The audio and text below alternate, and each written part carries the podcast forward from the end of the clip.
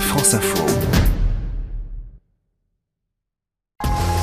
Et c'est à vous Edwige Coupès. Prenez soin de vous. On va déconstruire une idée reçue ce matin. On aime ça. Hein Il n'y a pas que les femmes qui sont hypersensibles, Edwige. Prenez soin de vous. Laissez parler vos émotions. L'hypersensibilité a été étudiée pour la première fois au début des années 90 par une psychologue américaine, Hélène Aron. Et il est prouvé aujourd'hui qu'une personne sur cinq est concernée, et aussi bien les femmes que les hommes. Emmanuel, je parle pour le vous. Et un psychiatre allemand, Tom Falkenstein, leur a même consacré un livre et le dernier Psychologie positive, un article. Alors, quelle est la différence entre une personne sensible et une personne hypersensible? Et oui, effectivement, une personne sensible va simplement ressentir les émotions comme la joie Mm. ou la colère. Même chose pour l'hypersensible, mais avec une intensité beaucoup plus forte. Et l'hypersensible va aussi ressentir les émotions des autres. Les enfants hypersensibles, notamment, sont de véritables éponges émotionnelles. Ils se mettent carrément à la place des autres et cette empathie peut générer euh, beaucoup de souffrances qu'ils vont euh, devoir alors exprimer. Bah, ça passe par des colères ou, des, Ouais. ou de grandes tristesses. Donc, c'est pas facile à vivre euh, avec une telle sensibilité? D'autant que beaucoup d'hypersensibles s'ignorent, souvent stigmatisés dans l'enfance, ils ont été traités de faibles, ils ont eu tendance à refouler ces émotions. Alors en prendre conscience est donc la première étape.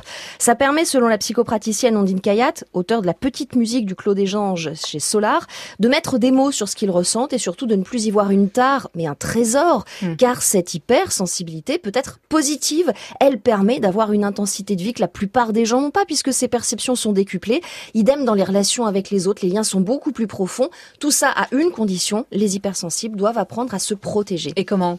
Alors ils doivent identifier les situations, les lieux, les personnes qui les vident de leur énergie.